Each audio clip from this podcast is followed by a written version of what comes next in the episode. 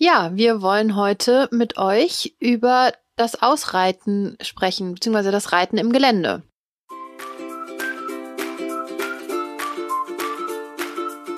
Freizeit im Sattel, der Podcast für alle Freizeitreiter. Herzlich willkommen zur dritten Folge von unserem Podcast Freizeit im Sattel. Ihr hört heute die zweite Version dieser Folge, weil ich leider die erste ähm, versaut habe, indem ich das falsche Mikro ausgewählt hatte. Ähm, naja, wir sind halt keine Vollprofis. Ihr müsst also jetzt mit der zweiten Version der dritten Folge vorlieb nehmen und äh, ich hoffe, wir kriegen sie trotzdem äh, vernünftig hin. Äh, ja, wir versuchen es einfach mal. Julia, stell doch mal das Thema der heutigen Folge vor. Ja, wir wollen heute gerne mit euch über das Geländereiten oder das Reiten im Gelände sprechen. Und äh, darüber, ja, was es für eine Bedeutung für uns hat und wie wir das in unseren Trainingsalltag mit einbauen. Wie ist das denn bei dir? Ja, also für mich ist Geländereiten schon immer irgendwie super, super wichtig natürlich. Ähm, wobei ich sagen muss, dass es, glaube ich, eher für meine seelische Entspannung äh, wichtig ist, weil ich, wenn ich viel am Schreibtisch gesessen habe und äh, gearbeitet habe und ich kann abends noch mal eine Runde durch den Wald, dann ist das für mich immer die ultimative Tiefenentspannung. Und ich gehe deswegen schon so ja, wenn ich schaffe, bestimmt zweimal die Woche ins Gelände, vielleicht auch dreimal und auch manchmal zwei, drei Stunden, wenn ich Zeit dafür habe. Und wie ist es bei dir im Moment? Wie, du hast ja kein Geländepferd gerade, gell? Nee, im Moment habe ich tatsächlich äh, kein Pferd, mit dem ich zumindest so entspannt ins Gelände gehen könnte. Also ähm, mit dem Pferdchen, das ich gerade reiten darf, ist es so ein bisschen in der Zukunftsplanung. Wir gehen jetzt schon mal so kleine Schrittrunden um die vier Ecken nach der Reitstunde. Aber das ist noch ein etwas weiterer Weg dahin und meine beiden eigenen sind ja leider äh, nicht mehr für dieses Thema offen. ja, deswegen ähm, fehlt mir das gerade sehr, muss ich sagen. Also für mich ist es tatsächlich das Wichtigste am Reiten. Also alles andere gehört natürlich auch dazu in der Arbeit mit den Pferden, aber für mich ist das sozusagen das ultimative Reiten, wenn man dann mit einem ja zuverlässigen, vielleicht also braven brav muss nicht sein, aber mit einem zuverlässigen Pferd eben schön im Gelände in allen Gangarten unterwegs sein kann, die Seele baumeln lassen kann. Das ist für mich so die ultimative Vorstellung, wie, wie für mich Reiten ist, ja. Aber du nutzt ja das Gelände ja auch zum Training, oder? Ja, mache ich, weil ich mein äh, Pony ja ähm, nicht mehr an der Reithalle oder auf dem Reitplatz reite. Also wir haben ja bei uns am Stall keine Reithalle und nur einen ganz kleinen Reitplatz und da longiere ich nur und ähm, ja, deswegen nutze ich das Gelände, um auch so ganz immer mal wieder ähm, Dressurlektionen äh, einzubauen. Jetzt natürlich keine, ähm, ja, also ich galoppiere jetzt nicht äh, übers Feld auf dem Zirkel oder sonst irgendwas, sondern ich achte halt auf solche Basics, sowas wie äh, Taktlosgelassenheit, ich gucke, dass sie über den Rücken läuft, ich mache immer mal Schulter herein, solche Sachen halt, die ich quasi zur Grundgymnastizierung zähle. Das nehme ich einfach immer mit ins Gelände mache das mal mehr und mal weniger. An dem einen Tag habe ich irgendwie keinen Bock drauf. Da reite ich einfach am langen Zügelschritt Trabgalopp. Das mache ich auch tatsächlich. Ähm, und an anderen Tagen ist es dann mehr eine Trainingseinheit. Und da ich ja am Rande vom Odenwald wohne, bei uns geht's ganz viel bergauf und bergab, kann man halt auch super so Sachen machen wie im Schritt steile Berge hoch, damit ähm, Rücken- und Hinterhandmuskulatur gut trainiert wird und solche Sachen. Also genau, das nehme ich schon so mit ins, ins Training und ähm, ähm, gucke, dass ich auch im Gelände einen vernünftigen Aufbau habe, also am Anfang lang genug Schritt reite, nicht gleich im Galopp den nächsten Berg hochfetze, damit das Pferd gut aufgewärmt ist und am Schluss lange genug trocken reite und sowas. Also ja, also wie im Prinzip vom Aufbau her wie eine Dressurstunde auch zum, zum Trockenreiten am Ende des Ausritts habe ich eine schöne Erzählung. Ähm, und zwar habe ich ja vor inzwischen 20 Jahren meinen Easy bekommen und damals, also wir haben nicht einen Easy, sondern zwei damals äh, gekauft und meine Freundin und ich sind eben immer gemeinsam mit denen ausgeritten, war auch eine ganz, ganz tolle Zeit. Also wir waren wirklich ganz, ganz viel im Gelände und auch ganz viel einfach nur im Gelände. Also ich habe das erst später dann angefangen. Ähm, auf jeden Fall auf unserem allerersten Ausritt alleine. Meine Mutter war sehr vorsichtig, ist die ersten Male immer mitgelaufen und bei dem ersten Ausritt alleine alleine, waren wir dann auf dem Rückweg und wir waren so, naja, also vielleicht waren wir eine Dreiviertelstunde unterwegs, vielleicht war es auch ein paar Minuten länger. Jedenfalls ähm, gab es bei uns so eine Anhöhe und von da aus konnte man den Ort schon sehen. Und dann waren wir ja gut erzogene, nette Mädels, die unsere Ponys sehr, sehr lieb hatten und dachten uns, ja, also die armen Ponys, die haben uns ja jetzt hier auch wirklich lange durch die Gegend getragen. Also ähm, gönnen wir ihnen jetzt einfach eine Entspannung auf dem Heimweg und sind eben abgestiegen. Allerdings kannten wir uns damals noch nicht so gut aus und im Endeffekt sind wir fast eine Stunde nach Hause gelaufen, weil es sah zwar so aus, als wären wir schon fast daheim. Und, ähm, aber wir waren es definitiv nicht. Also haben wir in unserem guten Herzen weniger auf den Ponys gesessen, als sie dann nach Hause geführt und kamen dann mit sehr entspannten und trockenen Ponys zu Hause an, aber wir waren dann echt fertig. Hey, aber alles für das Pferd. Auf alles jeden für Fall. das Pferd. Auf jeden Fall. Und wir haben das auch tatsächlich Sehr sehr, cool. häufig gemacht. Ähm, also wir mussten immer früher so ein Stückchen durch den Ort. Und ähm, das war jetzt also von der Zuverlässigkeit der Pferde überhaupt kein Problem. Auf dem Hinweg sind wir dann auch geritten, aber auf dem Rückweg sind wir oft dann einfach am Ortseingang abgestiegen, haben die Gurte gelöst und haben dann die Pferde so die letzten 15 Minuten nach Hause geführt. Und ähm, ja, das war irgendwie früher, für uns früher eine Selbstverständlichkeit. Ja, das stimmt. Aber ich muss zugeben, also ich habe das auch gelernt, dass man eigentlich die letzten zehn Minuten vielleicht noch führen sollte, aber ich muss zugeben, ich mache das nicht. Also ich führe am Anfang eine ganze Weile, damit ähm, das Pony sich schon mal ein bisschen aufwärmt und ich vernünftig nachgurten kann. Aber ich reite immer fast bis zum Stall. Allerdings reite ich wirklich lange Schritt am Ende. Also bei uns sind ja vor, direkt vor der Stalltür ziemlich viele Asphaltstrecken und auch wenn ich dann nochmal durch den Ort muss oder sowas, ähm, gebe ich ihr zumindest dann so die Zeit, sich noch ein bisschen äh, zu entspannen, dann auch bis wir am Stall ankommen. Ich denke, das hängt auch immer ganz davon ab, was die Pferde so mitbringen oder wie generell so das Verhältnis ist oder so. Also ich habe zum Beispiel auch früher immer gesagt bekommen, also ich komme ja aus so einer Reiterfamilie mit so relativ alten Vorstellungen, würde ich jetzt mal sagen, hab ich immer gesagt bekommen, man steigt im Gelände nicht ab. Jetzt war das aber so, dass ich ja mit meinem Pony wirklich viel Bodenarbeit und Gelassenheitstraining und so weiter gemacht habe. Und ich hatte doch hin und wieder mal eine Situation, wo er dann wirklich Angst bekommen hat und ich dann einfach abgestiegen bin, ihn vorbeigeführt habe und danach wieder aufgestiegen bin. Geht natürlich bei einem Pony unter einem Meter 40 deutlich leichter als bei einem richtig großen. Aber er war eben auch an der Hand so zuverlässig. Bei dem großen, den ich jetzt reite, ähm, wäre das eine Riesenkatastrophe, weil er sich leider an der Hand öfter mal losreißt. Und da würde ich einen Teufel tun und im Gelände überhaupt auch nur auf die Idee kommen, abzusteigen, wenn es nicht sein muss. Ja. Ne? Also das, ich denke, das ist immer wirklich, je nachdem, wie man mit den Pferden halt auch sonst so arbeitet oder wie das Verhältnis dann so ist. Ja. Machst du das auch, dass du im Gelände mal zwischendrin auch einfach absteigst und führst oder bleibst du eigentlich immer oben? Also ich steige steig inzwischen eigentlich gar nicht mehr ab. Ähm, ich hatte früher ähm, bei meiner früheren Stute, die hatte ich gerade zwei Monate, muss ich mich gerade dran erinnern, da bin ich dann auch mal abgestiegen im Gelände, weil sie über so einen mini, mini, mini Wassergraben, wo sie einfach nur einen großen Schritt hätte machen können, nicht drüber wollte. Und dann bin ich abgestiegen und bin vorgegangen und habe sie so ganz leicht am Zügel gezogen, damit sie hinter mir herkommt und sie macht einen Riesensatz und springt mir mit dem Huf in den Knöchel rein. Und dann stand ich im Gelände und kam halt nicht wieder weg. Das war irgendwie ziemlich blöd. Aber ich muss sagen, in meinem also ich habe ja eine Reitschülerin, deren Pferd ich auch reite und da habe ich von Anfang an gesagt, wenn es irgendwie geht, bleib auf dem Pferd, weil ähm, wenn du, den, wenn du immer bei Situationen, in denen du Angst hast, das Pferd aber eigentlich nicht, wenn du dann absteigst, signalisierst du dem Pferd jedes Mal, dass da wirklich was Gefährliches ist. Und dann habe ich ihr immer gesagt, wenn es irgendwie geht, bleib oben, aber wenn du zu viel Angst hast, dann steig bitte ab, weil es bringt auch nichts, wenn du da oben drauf tausend Tode stirbst und total unsicher wirst und Angstzustände bekommst. Ähm, dann hat weder das Pferd was davon, noch hilft dir das in irgendeiner Form in der Situation. Ja, ich denke auch, dass es einfach eine, eine ähm, Frage des, der Erfahrung auch ist. Wie fit ist der Reiter? Wie gut erzogen oder ausgebildet ist auch das Pferd. Also wenn es eine wirklich gefährliche Situation ist, mir ist meine frühere Stute zum Beispiel auch mal rückwärts gegangen im Gelände, weil ich sie nicht im Galopp habe äh, lospreschen lassen, obwohl sie das wollte. Und dann ist sie mir rückwärts in einen Graben gegangen und ich habe gedacht, die bricht sich gleich alle Haxen. Und dann bin ich runtergesprungen, habe sie aber nicht mehr am Zügel erwischt und dann war sie weg und ist über die Landstraße galoppiert. Ja. Okay, ne, das ist natürlich auch eine andere Sache. Aber ich hatte früher auch ein ähm, Pflegepferd, was ich auch in der Reitstunde geritten habe, aber mit dem ich dann auch viel im Gelände war. Das war am Anfang sehr, sehr schwierig und am Ende sind wir sogar Reiterrallye geritten und der hat alles mitgemacht.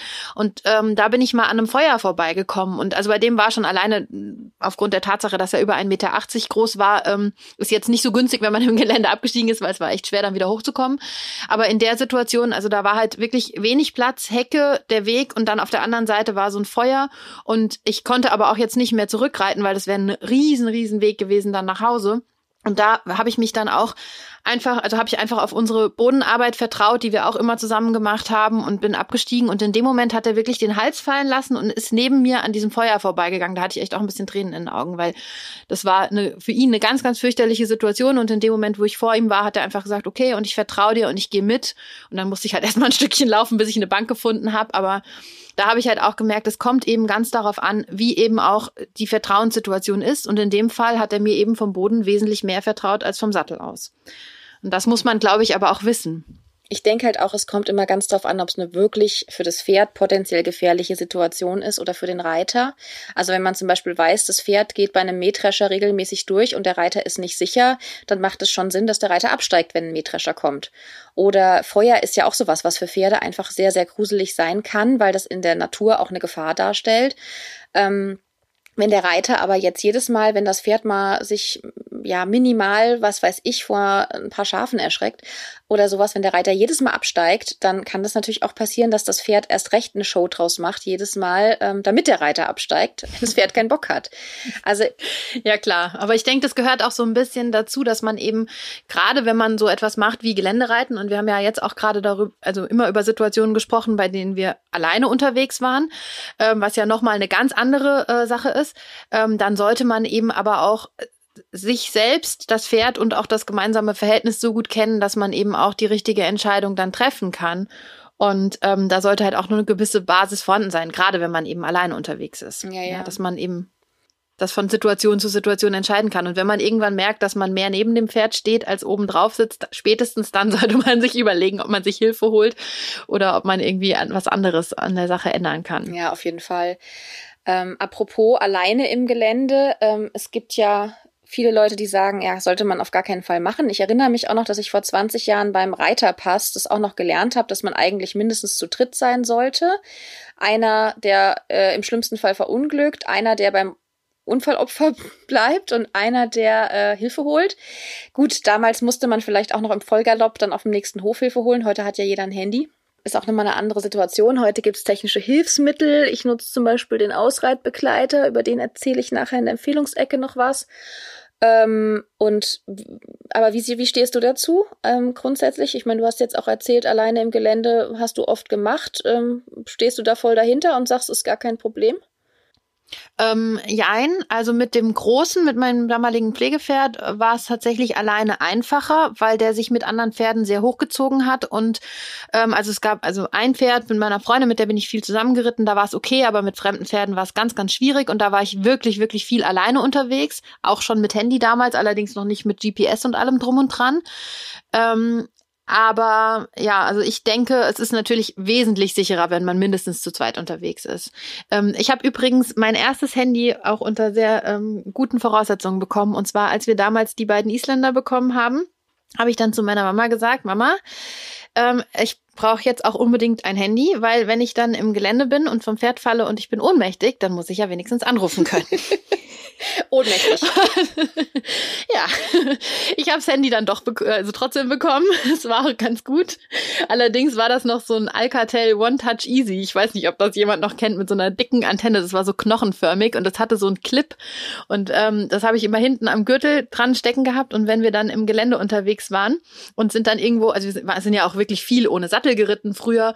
Und wenn wir dann irgendwo da den Stoppelacker hochgaloppiert sind, dann ist mir es manchmal wirklich dreimal auf einem Stoppelacker passiert, dass das Handy runtergefallen ist und ich dann absteigen musste und zusehen musste, wie ich ohne Sattel wieder auf mein Pferd komme. So im hohen Bogen stelle ich mir das gerade vor. Ich stelle mir gerade vor, wie das Handy so im hohen Bogen hinter dir über den Acker fliegt und dann dann irgendeiner Dreckmulde landet. Yippie! Auf jeden Fall, das waren noch Zeiten damals. Heutzutage sind die ja, heute gibt's ja sogar Reithosen, wo man die an der Seite auf dem Oberschenkel in diese Tasche reinstecken kann. Ja, das ja. hätten wir uns ja früher mal gewünscht. Dass da so äh, früher keiner auf die Idee gekommen ist, hat echt lange gedauert. Ja, ich habe relativ früh angefangen mit, mit Gürteltaschen zu reiten, muss ich sagen, mache ich bis heute. Aber ich habe mir auch damals mit äh, 18 sofort einen Handyvertrag abgeschlossen und mir ein extrem kleines Handy ausgesucht, aber nur damit es auch ja in meine Reithose passt. Also ich habe mein Handy die auch nach Pferdekriterien ausgesucht. Ähm, und halt Vertrag, damit ich immer jemanden anrufen kann und nicht äh, die Prepaid-Karte immer ständig leer ist. Äh, ja, also es waren noch ein bisschen andere Bedingungen als heute tatsächlich, ja. Aber da hat man heute ja ganz andere Möglichkeiten. Alles für die Pferde und alles für alles den Reitsport. Reitsport. für die Pferde, genau. Ja. Ja, jetzt mal was ganz anderes. Äh, jetzt haben wir ja äh, eh schon angefangen mit Thema Ausrüstung, nämlich Handy sollte man immer dabei haben. Das ist aber, glaube ich, ganz logisch.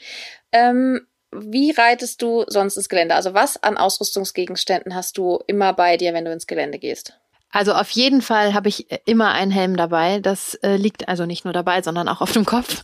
Das liegt einfach daran, dass ich äh, sowieso eigentlich, also nicht eigentlich, dass ich nie ohne Helm reite. Ähm, selbst als ich meinen Pony noch geritten bin und er schon im höheren Alter wirklich gehorsam war, wir ein super eingespieltes Team äh, waren, ähm, habe ich immer einen Helm aufgehabt, weil ähm, das bravste Pferd kann stolpern und im Zweifelsfalle landet man mit dem Kopf auf dem Stein und das muss einfach nicht sein. Da muss ich kurz eingrätschen. Da habe ich nämlich eine ähm, echt eine Geschichte aus dem wahren Leben dazu. Ähm, wir sind echt eh immer Geschichten aus dem wahren Leben, die wir hier erzählen, logischerweise. ähm, und zwar hat eine Freundin von mir sich mal mein früheres Pferd geliehen, die Lady, und äh, Lady war total brav im Gelände, aber sie hatte das Talent, wenn sie sich aufgeregt hat, dass sie äh, gerne mal weggerutscht ist und Mitreiter gefallen ist. Ähm, und da hat eine Freundin, die viel, viel besser reiten konnte als ich, die ist irgendwie bis L-Springen gegangen damals und war super fit und die hat sich das Pferd ausgeliehen und ich habe sie gar nicht gefragt, ob sie einen Helm aufzieht. Und hinterher hat sie mir erzählt, sie wäre mit Pferd gestürzt ähm, und wäre mit der Hüfte ganz blöd auf den Stein geknallt. Und dann habe ich nur gedacht, ähm, ja, ähm, gut, dass nichts passiert ist. Und dann sagte sie, ja, sie hätte auch keinen Helm aufgehabt, wie gut, dass es ihren Kopf nicht getroffen hätte. Und dann habe ich echt gedacht, boah, das hätte so schief ausgehen können. Das ist so gruselig. Deswegen, ähm, ich falle normalerweise nicht vom Pferd. Ich bin ewig nicht vom Pferd gefallen. Toi, toi, toi. Aber ähm, man kann halt auch mit Pferd fallen. Das ist, ähm, sollte nicht passieren, aber wenn es passiert, dann ist ein Helm auch sehr, sehr sicher und hilfreich, denke ich.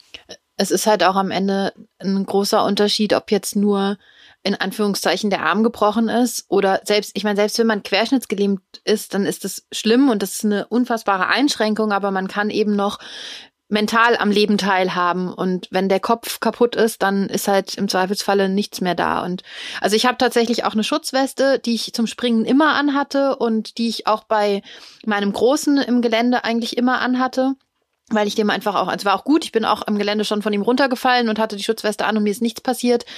Ähm, und ich bin auch beim Springen schon mit dem Rücken im, ähm, in der Stange gelandet. Aber das würde ich jetzt bei meinem Pony zum Beispiel nicht machen oder bei so einem Pony, wie ich jetzt eins habe.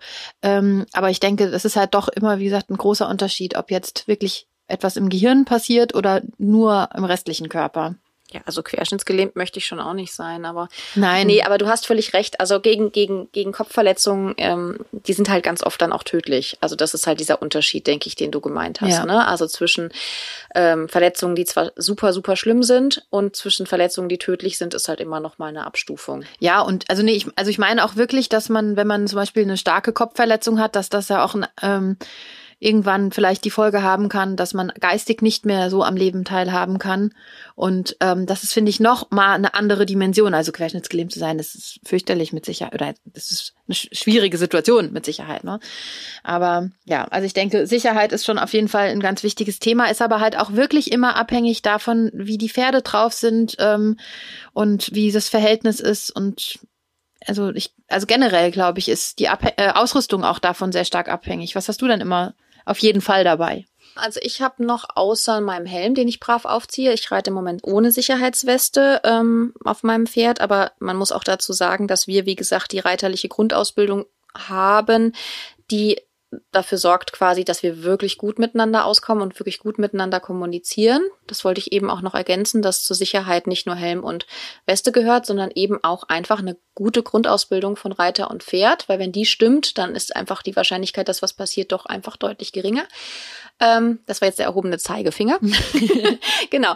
Aber jetzt äh, von meiner Ausrüstung her, ich habe immer ein Martingall drauf. Ähm, einfach aus dem Grund, dass wenn mein Araberchen sich mal wieder furchtbar aufregt, ähm, der Kopf sehr weit oben ist und sie sich einfach, ähm, sie also Kopf hoch, Schweif hoch ist halt typisch Araber.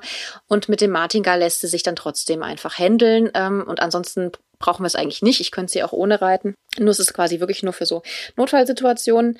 Und äh, ich habe Hufschuhe drauf, immer wenn ich ins Gelände gehe, weil mein Pony sehr fühlig ist und weil ich ähm, Hufeisen nicht besonders mag. Also wenn sie sein müssen, ähm, was weiß ich, bei Kutschpferden, die viel Asphalt laufen, ist es was ganz anderes. Aber wir haben bei uns sehr, sehr viele Wiesenwege und Feldwege. Und ähm, meine steht ja auch im Offenstall mit neun anderen Pferden zusammen. Da sind Hufeisen schon mal gar nicht erlaubt.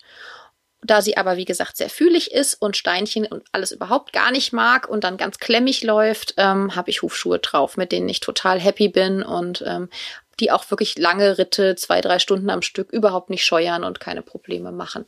Das ist für mich so echt unersetzlich. Die Dinger sind echt klasse. Genau. Ähm, Habe ich noch was vergessen? Was hast du noch? Fällt dir noch was ein? Ähm, Nee, also das kommt immer, wie gesagt, ganz darauf an. Also bei meinem Pony, ähm, da sind, oder mit den Ponys sind wir früher auch einfach nur äh, mit einer Schabracke ohne irgendeinen Gurt ähm, und ohne Sattel äh, und ähm, am Kopf war im Prinzip nur der Ledernickriemen mit dem Gebiss, ähm, sind wir dann ins Gelände gegangen.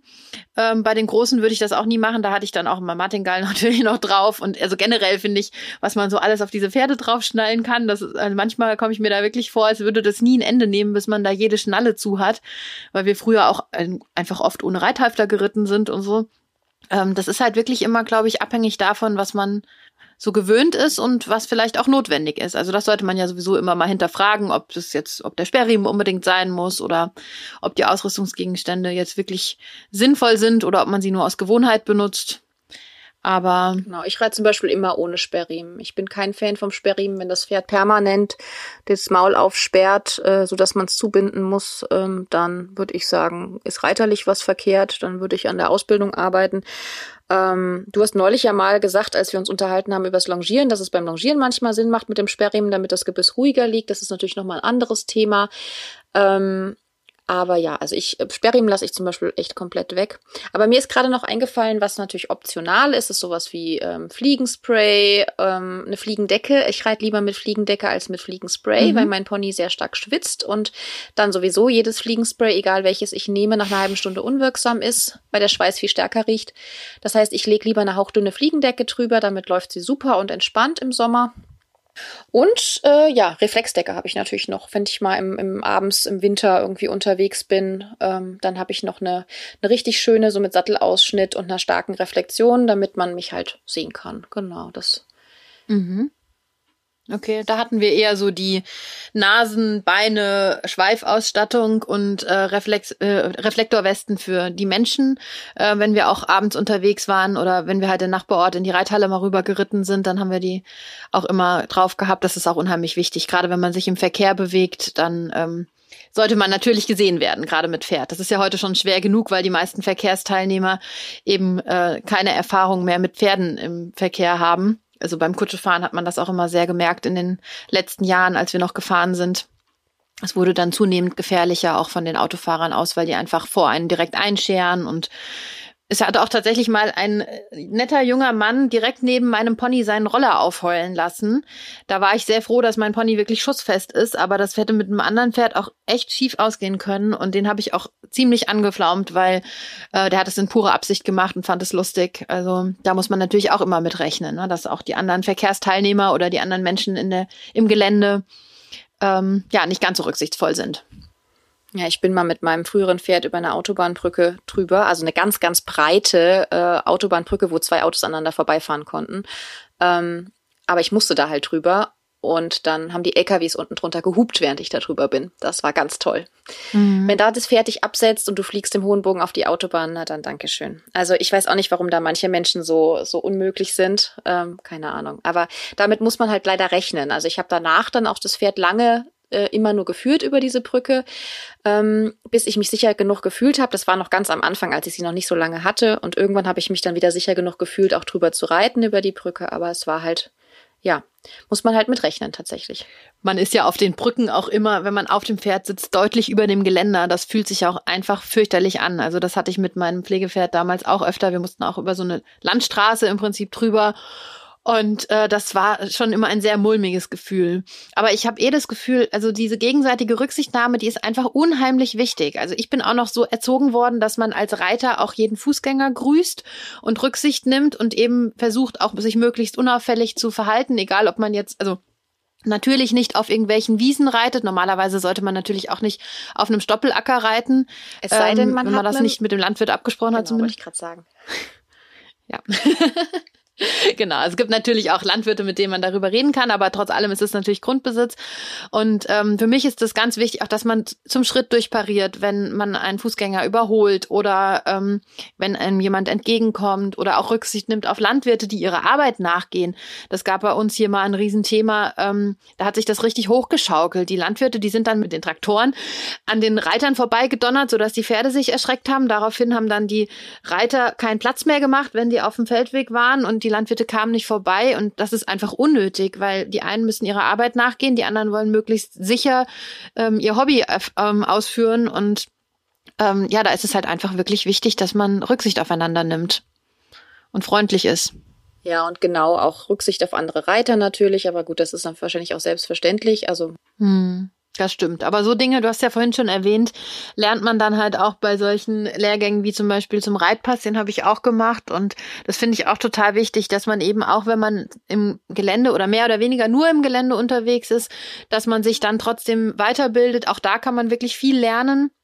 Und ähm, ja, dass man eben auch Pferde zum Beispiel immer trainiert, die halt eigentlich nur im Gelände unterwegs sind, dass eben auch die sinnvoll gymnastiziert sind. Ja, sowieso. Also sonst hat man ja auch nicht lange Freude an seinem Pferd, wenn das dann irgendwie einen kaputten Rücken hat, weil man ähm, ewig lange Ausritte zwar macht, aber das Pferd halt nicht gelernt hat, irgendwie die Rückenmuskulatur aufzuwölben, dann hat man halt auch ratzfatz dann ein kaputtes Pferd da stehen. Und ich finde das auch ziemlich unverantwortlich, muss ich sagen. Also dazu gehört eben nicht, dass man unbedingt eine Halle braucht oder, ein, oder einen Reitplatz braucht. Aber es gibt ja auch Trainer, die mit einem arbeiten ähm, oder vielleicht auch mal mit einem ins Gelände gehen und einem Tipps geben und so weiter. Also da muss man halt einfach schauen, dass man sich auch, dass man auch selber bereit ist, sich immer weiterzuentwickeln, zu, ähm, um halt das Pferd möglichst gut zu unterstützen in der. Ähm, wir nutzen ja die Tiere schließlich, also sind wir ja auch verantwortlich dafür, dass es ihnen gut geht.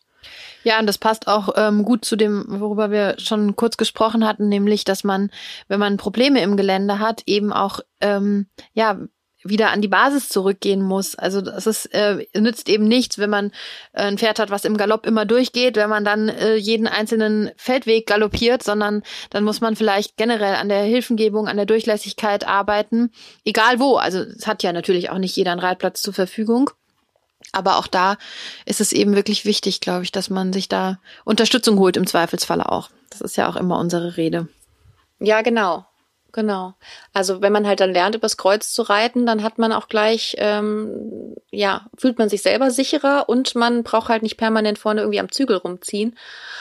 Und ähm, ja, also wenn man fortgeschrittener Reiter ist, ist klar, dann kann man viele Probleme auch selber lösen. Also mir ist jetzt gerade ähm, eingefallen, dass es mit Madonna halt so schwierig war am Anfang. Die hat so wahnsinnig geklebt zum Beispiel. Das ist ja auch sowas, das haben ja viele Pferde auch, die in, in der Herde leben ähm, oder die vielleicht noch nicht das Vertrauen zu ihrem Reiter haben, ähm, dass sie so extrem an der Herde kleben und sich gar nicht vom Stall wegreiten lassen. Und das war bei Madonna ganz extrem am Anfang. Und dann habe ich mit ihr halt angefangen, wirklich erstmal nur im Schritt kleine Runden und dann immer größer und erstmal nur Wege, die sie kannte und ähm, ganz langsam dann immer mal neue Wege dazu und sowas. Und sowas muss man dann halt auch langsam steigern. Man muss dem Pferd dann auch Zeit geben und bereit sein, dann selber zu lernen und eben auch dem Pferd Zeit zum Lernen zu geben. Und ähm, also man muss dazu sagen, Madonna hat dann nicht nur einfach gesagt, ich gehe da nicht lang, sondern die hat halt dann gleich gebuckelt oder ist ins nächste Feld und hat versucht, mich abzusetzen. Ähm, das war halt nicht ganz so einfach und da wäre ich zum Beispiel von 20 Jahren, als ich mein erstes Pferd gekauft habe, völligst überfordert gewesen damit. Also Lady hat nie gebuckelt, ist nie gestiegen, die ist halt durchgegangen, das war auch nicht schön. Ähm, aber da habe ich mir eine Trainerin gesucht und bei Madonna ähm, hatte ich das Gefühl, ich schaffe das auch ohne. Und das war dann nach einem halben Jahr war die Sache auch gegessen. Und heute mache ich mit der ewig lange Ausritte ganz alleine und die ist die meiste Zeit tiefenentspannt. Also ähm, man muss dann auch vielleicht so ein bisschen selbst reflektieren und sich selbst auch einschätzen. Schaffe ich es alleine, schaffe ich es nicht alleine? Und es ist ja nicht verwerflich, sich Hilfe zu suchen, im Gegenteil.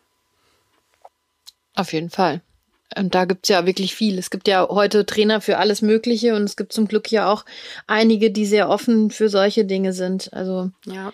Das, ähm und wir haben ja vorhin kurz, bevor wir den Podcast aufgenommen haben, haben wir schon mal kurz gequatscht und haben dann auch gesagt, naja, es ist halt auch immer die Frage, was man selber von sich und dem Pferd erwartet tatsächlich. Also ähm, wenn man zum Beispiel erwartet, dass das Pferd perfekt stillsteht im Gelände ähm, und das klappt nicht, dann kann man ja auch das sehr ausführlich trainieren.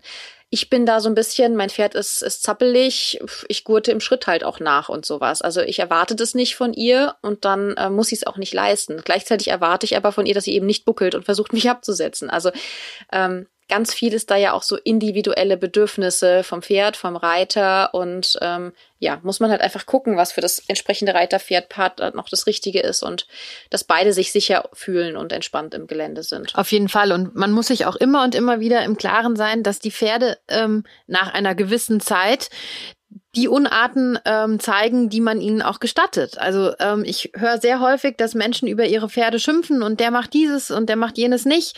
Ähm, aber es ist halt eben oft auch so, dass man zum Beispiel nicht darauf besteht, dass das Pferd stehen bleibt oder ja, dass man halt einfach selbst nicht konsequent genug ist äh, an der einen oder anderen Stelle. Und wenn das für einen selbst in Ordnung ist, ne, wenn du sagst, okay, ich gurte auch gerne im Schritt nach und warum soll ich jetzt mein hibbeliges Araberchen jetzt hier jedes Mal zwingen, da stillzustehen, das ist eine Sache, aber wenn es jetzt eben dann auch andere Folgen hat, wenn das irgendwann nicht mehr nur das nicht stehen bleiben ist, sondern vielleicht auch das nicht mehr im Schritt bleiben, wenn sie Schritt gehen soll und das nicht mehr im Trab bleiben, wenn sie ähm, eigentlich traben soll, dann muss man eben auch schauen, wo kann man da ansetzen.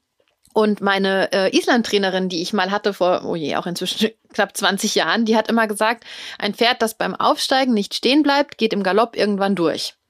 Und ich glaube, dass, also das ist natürlich nicht immer zwingend so, dass das unbedingt so passieren muss, aber das beschreibt, glaube ich, ganz gut, wie die Zusammenhänge sind, nämlich dass die Konsequenz eben nicht da anfangen sollte, wo dann die schlimmen Probleme auftauchen, sondern eben vielleicht auch schon weiter vorne. Ja, also ich verstehe auch, was sie damit gemeint hat, deine Trainerin, denn ähm, im Endeffekt ist es ähm, ist es ja so, dass der Reiter entscheiden soll, welches Tempo ähm, geritten wird oder ob das Pferd stehen soll oder laufen soll. Und wenn ich will, dass mein Pony stehen bleibt, dann bleibt das auch gefälligst stehen. Ähm, wie gesagt, bei mir ist halt diese Sache, ich, wenn ich nicht will, dass sie stehen bleibt, sondern im Schritt nachgurte, ist das meine Sache, dann habe ich eher gestattet, Schritt zu gehen. Also ich habe eher nicht befohlen, bleibe stehen und dann läuft sie los und ich sage, na ja, ist mir egal, sondern ähm, ich habe es eher halt erlaubt.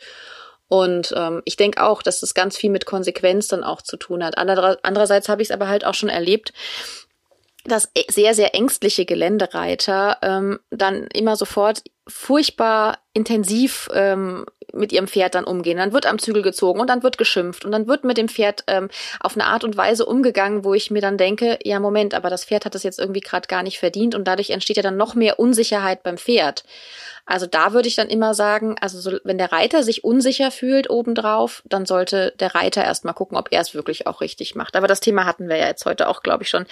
Ähm, es gibt aber ja auch viele, die so ähm, eher eine andere Herangehensweise haben. Wir haben ja jetzt hier viel über Konsequenz gesprochen und über Gehorsam ja auch. Ähm, es gibt ja so den Ansatz, dass man auch sagt, man will es irgendwie mit dem Pferd auf Augenhöhe alles erreichen. Ähm, also ich finde es halt unheimlich wichtig, gerade wenn man im Gelände unterwegs ist. Wir sind in einer Menschenwelt es gibt einfach Gefahren, die durch uns Menschen entstehen. Also kein Pferd hätte ein Auto erfunden.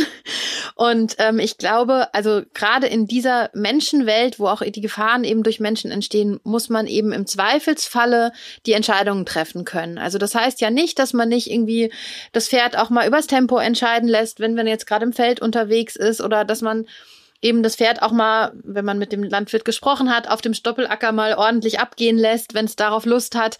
Ähm, aber es muss eben trotzdem in den Gefahrensituationen immer klar sein, wer am Ende den Hut auf hat. Also Konsequenz hat für mich immer auch ganz viel mit Ruhe zu tun und eben nicht mit hektischem Ziehen am Zügel oder keine Ahnung, irgendwelchen Panikattacken seitens des Reiters. Also ja, ich glaube auch, also konsequent kann man tatsächlich nur sein, wenn man selber auch eine gewisse Sicherheit hat. Ja, das, das stimmt auf jeden Fall. Und, und konsequent klingt ja immer auch so negativ ähm, und so als ähm, sich durchsetzen und im Prinzip ähm, ja schon ein bisschen nach Gewalt. Aber eigentlich bedeutet es ja auch nur, dass man an in gleichen Situationen die gleichen Anforderungen stellt. Also wenn ich jetzt heute erwarte, dass mein Pferd beim Nachgurten stillsteht, dann sollte ich das möglichst auch morgen erwarten und das nicht übermorgen dann wieder laufen lassen und ihm über übermorgen dann dafür wieder eine auf den Deckel geben, ähm, sondern dass ich wirklich mich entscheide, was erwarte ich und dass ich dabei dann eben auch bleibe. Und wenn ich es heute gestatte, dann gestatte ich es morgen und wenn nicht, dann nicht. Genau, also Konsequenz ist im Prinzip ja auch gar nicht, das hat für mich überhaupt nichts mit Gewalt zu tun, sondern nur mit ähm, klaren Regeln. Und wenn ein Pferd klare Regeln bekommt, fühlt es sich auch viel sicherer, als wenn die Regeln am einen Tag anders sind als am nächsten.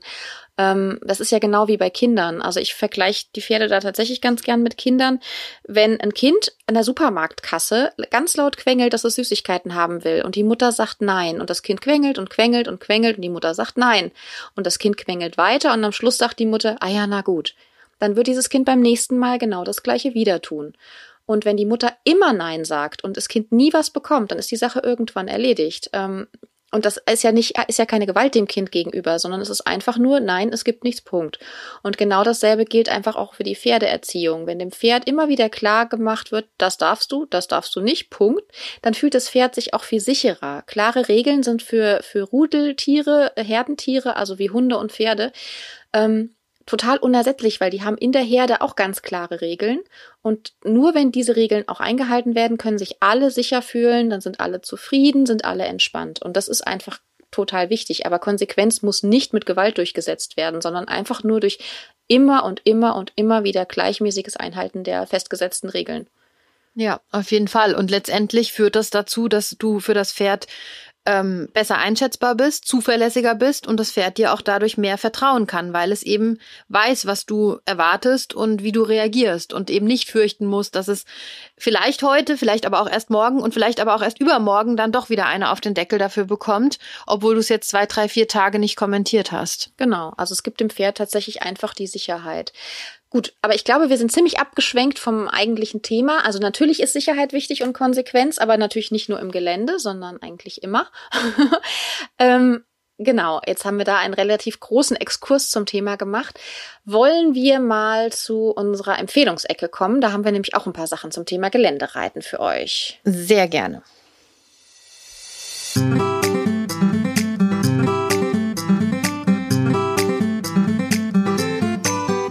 Empfehlungsecke. Ja, passend äh, zu den Dingen, die wir jetzt ja schon besprochen haben, haben wir auch heute ein passendes Buch in der Empfehlungsecke für euch oder habe ich ein Buch für, in der Empfehlungsecke für euch. Und zwar ähm, ist es das Buch Gymnastik für Geländepferde von Sabine Küpper. Da sind ganz viele verschiedene ja, Übungen beschrieben und ähm, auch alles nochmal zum Aufbau von einem Geländeritt, auch die verschiedenen Gangarten äh, nochmal beschrieben und eben auch einzelne Lektionen, weil man kann ja eben alle Lektionen, die man in der Bahn reitet, grundsätzlich auch im Gelände machen. Ähm, und ja, da wird auch nochmal darauf eingegangen, auf was man dann eben achten muss und ähm, wie man das Ganze eben dann auch auf einem Feldweg umsetzen kann. Hat das schöne viele Bilder? Ja, es hat auch einige Bilder, wo man einiges sehen kann. Ja. Das finde ich immer super. Dann kann man sich nämlich vorstellen, noch besser, wie es ausschauen soll. Also in einem Video ist es natürlich auch immer ziemlich cool so, aber ich mag das in Büchern, wenn die ganz viele Bilder haben, wo das ganz kleinschrittig erklärt ist. Ja, auf jeden Fall. Also das ist ja auch generell ein Bewegungsmuster anhand von Bildern zu sehen, ist ja immer schwierig. Also da gibt's ja heute durch ähm, die verschiedenen Videoplattformen ähm, natürlich nochmal ganz andere Möglichkeiten, auch da das Auge zu schulen. Aber ähm, ja, so Bilderserien und so sind da natürlich auch immer sehr hilfreich. Ja, cool. Das heißt, mit dem Buch, ähm, also eigentlich müsstest du mir das mal ausleihen. Da finde ich bestimmt auch noch Anregungen. Ja. Bringe ich dir mit, wenn ich dich besuchen komme. Sehr schön. Genau. Und du hattest ja vorhin schon äh, angedeutet, was du heute empfehlen möchtest. Ja, genau. Und zwar habe ich die ähm, Ausreitbegleiter-App schon lange in Benutzung. Das ist eine kostenlose App, die man sich einfach runterlädt und ähm, die man dann ähm, aktiviert, wenn man losreitet. Also macht man natürlich sein äh, GPS an, also eine Standortbestimmung. Und dann äh, macht man die App an und sagt einfach, ich reite jetzt los und dann ortet die einen. Und also wie bei jeder anderen Sport-App im Prinzip auch, wird man dann getrackt, wo man reitet. Ähm, das Coole ist, man kann ähm, Personen sein, seines Vertrauens, die einen idealerweise retten könnten, wenn was ist, ähm, auswählen und die bekommen dann eine Info, ähm, wenn man losreitet und wenn man sich irgendwann nicht mehr bewegt, piept die App wie verrückt und wenn der Reiter dann nicht sofort sagt, mir geht's gut, dann informiert diese App ähm, die ausgewählten Personen darüber, dass man vielleicht irgendwo liegt. Das ist ziemlich praktisch. Sowas hätten wir früher auf jeden Fall mal gebraucht. Vor allem, wenn man dann tatsächlich irgendwann ohnmächtig ähm, ist, dann hilft natürlich das Handy alleine nicht so viel. So ist es nämlich, genau. Also die App bestimmt tatsächlich allein daran, ob man sich bewegt oder nicht, ähm, ob man vielleicht einen Notfall hat und fragt aber auch einen, wie gesagt, nochmal. Also wenn ich jetzt im Gelände irgendwo stehen bleibe und mit einer äh, Stallkollegin ratsche, die ich zufällig getroffen habe oder sowas, dann äh, fragt das Handy erst nochmal, ja, geht's dir gut, geht's dir gut? Und dann sage ich, ja, ja, alles okay. Und dann ähm, macht es nicht sofort alle Pferde scheu, sondern ähm, wartet dann erstmal ab, ob man sich denn dann doch mal irgendwie weiter bewegt. Also ich muss sagen, die App macht ab und zu nochmal Probleme auf meinem Handy, weil ich einfach ein uraltes Handy habe oder ein uraltes Android ähm, das liegt aber wohl tatsächlich einfach an meinem Telefon. Sie trackt wunderbar, sie informiert auch, sie vergisst nur manchmal, wenn ich am Stall wieder ankomme, meinen, meinen Mann darüber zu informieren, dass ich wieder heil zurück bin. Aber das scheint tatsächlich, wie gesagt, an meinem Handy zu liegen. Ansonsten habe ich damit bisher sehr positive Erfahrungen gemacht und irgendwie fühle ich mich tatsächlich auch einfach ein bisschen sicherer, wenn ich weiß, diese App läuft. Und auf längeren Ritten habe ich dann ähm, noch eine Powerbar oder sowas dabei, weil die natürlich einiges an Akku frisst. Ähm, und das Handy dann vielleicht irgendwann ausgeht und dann steht man im Gelände hat gar kein Handy mehr. Das ist natürlich schlecht. Okay, und ähm, wie ist das? Muss dann dein Mann die App auch installiert haben oder ähm, reicht es, wenn du die hast?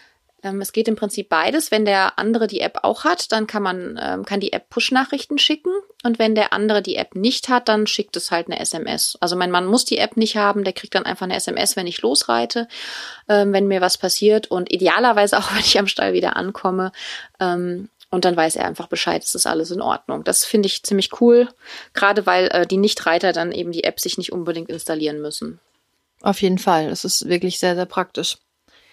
Also kann ich nur empfehlen, probiert sie einfach mal aus, aber vielleicht habt ihr ja auch noch andere Apps, die ihr benutzt. Ähm, wenn ja, dann schreibt uns doch mal. Schreibt uns auf äh, unserem Instagram oder auf unserem Facebook-Kanal. Schreibt uns, was ihr benutzt an Apps und welche, wie eure Erfahrungen damit sind. Würde mich persönlich auf jeden Fall sehr interessieren. Ja, und auch gerne nochmal, was ihr so im Gelände macht und welche Ausrüstungsgegenstände für euch unver unverzichtbar sind. Ja, auch das würde uns natürlich sehr interessieren. Wie oder wie wichtig ist für euch Geländereiten? Auch das ist natürlich spannend. Also schreibt uns gerne, wie eure Geländeritte aussehen. Wir freuen uns ganz doll über eure Nachrichten. Und ich würde sagen, das war's für heute. Ähm, ihr hört uns in zwei Wochen wieder. Dann gibt's die nächste Folge. Und wir sagen bis dahin Tschüss. Tschüss!